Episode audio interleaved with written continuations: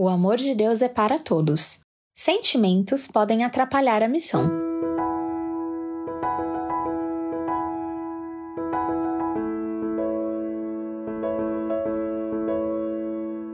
Então, a palavra do Senhor veio a Jonas pela segunda vez, dizendo: Levante-se, vá para Nínive, a grande cidade, e proclame a mensagem que eu estou lhe dizendo. Então Jonas se levantou e partiu para Nínive, conforme a palavra do Senhor. Jonas 3, 1 a 3. O Senhor livrou Jonas da morte. Enfim, o peixe o vomitara. E novamente Deus mandou falar aos ninivitas. Dessa vez, Jonas resolveu obedecer. Ele foi até aquela grande e poderosa cidade, anunciou a mensagem de Deus, que deviam se arrepender e submeter-se à vontade do Senhor. E, para sua surpresa, o povo ouviu. Não só ouviu, como entendeu. Não só entendeu, como se arrependeu e resolveu demonstrar seu respeito ao Senhor com jejum e lamentações, desde os mais novos até os mais velhos, incluindo os animais. O resultado foi que a cidade abandonou seus pecados e confiou no amor e na graça de Deus. Eles entenderam que o amor de Deus também era para eles. Deus teve misericórdia deles e, como em sua mensagem condicionou a destruição da cidade a uma mudança real de comportamento, ele perdoou os ninivitas. Tal ação divina nos prova a predominância da vontade de Deus em salvar e não punir.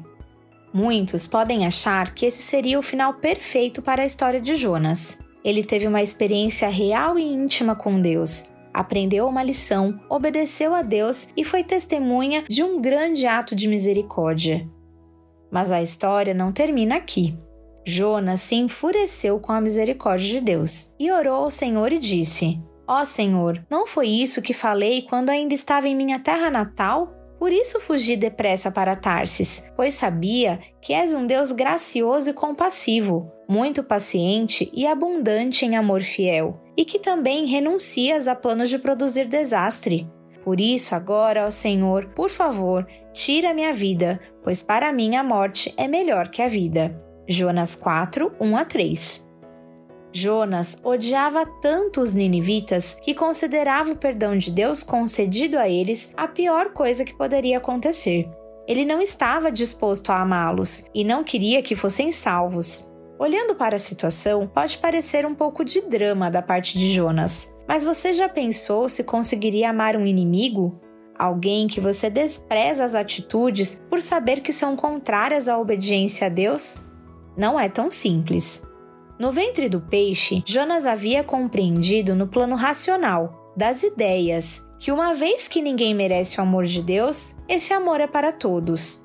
Mas essa verdade não havia penetrado seu coração. Ele sabia, mas não sentia. Seus sentimentos pelo povo de Nínive continuavam os mesmos. Nós também sabemos muitas coisas sobre a Bíblia, sobre Deus, mas quando passamos por algumas situações em nossa vida cotidiana, reagimos com base no que sentimos e não no que sabemos. O nosso conhecimento precisa se converter em sentimento. Para praticar nossa missão, muito além de conhecer o Evangelho, precisamos vivê-lo. O Evangelho precisa influenciar o que sentimos, para que ele molde o que fazemos. Lembre-se, muito além de saber que o amor de Deus é para todos, você precisa sentir que o amor de Deus é para todos.